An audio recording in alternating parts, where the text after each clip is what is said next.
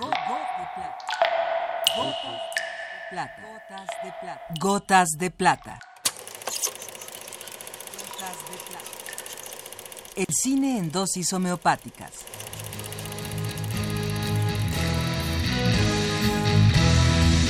Con Carlos Naro.